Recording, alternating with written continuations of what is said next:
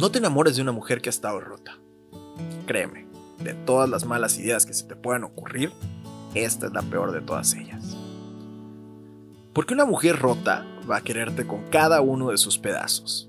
Y jamás vas a notar que le falte alguno aunque así lo sea. Y te digo algo, va a perder la cabeza por esas cosas que ni tú sabes que tienes. Tus putos defectos van a parecerle la cosa más linda. No te va a caber en los brazos tanta felicidad y andarás bailando y brincando por todos lados. Hagas lo que hagas, no te enamores de una mujer que ha estado rota. Porque si no tienes los pantalones suficientes, ese camino te parecerá un infierno. Y es que ellas son tormenta, catástrofe, insomnio y el peor de los aguaceros. Y si te faltan huevos para quererlas, quedarás como un pedazo imbécil. Mejor huye, corre y no te des vuelta. Que esto no es una de tus conquistas de una noche.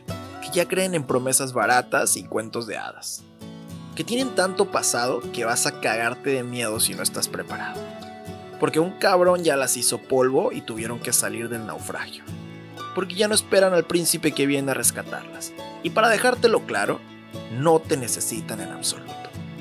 Quizás te parezca que estoy exagerando, pero no vas a saberlo hasta que te topes con una de ellas y sientas el milagro que te reparen con un simple abrazo, con una sonrisa, con una mirada que te llene de calma y te juro que te asusta tanto amor en las palmas de unas manos, pero así son ellas.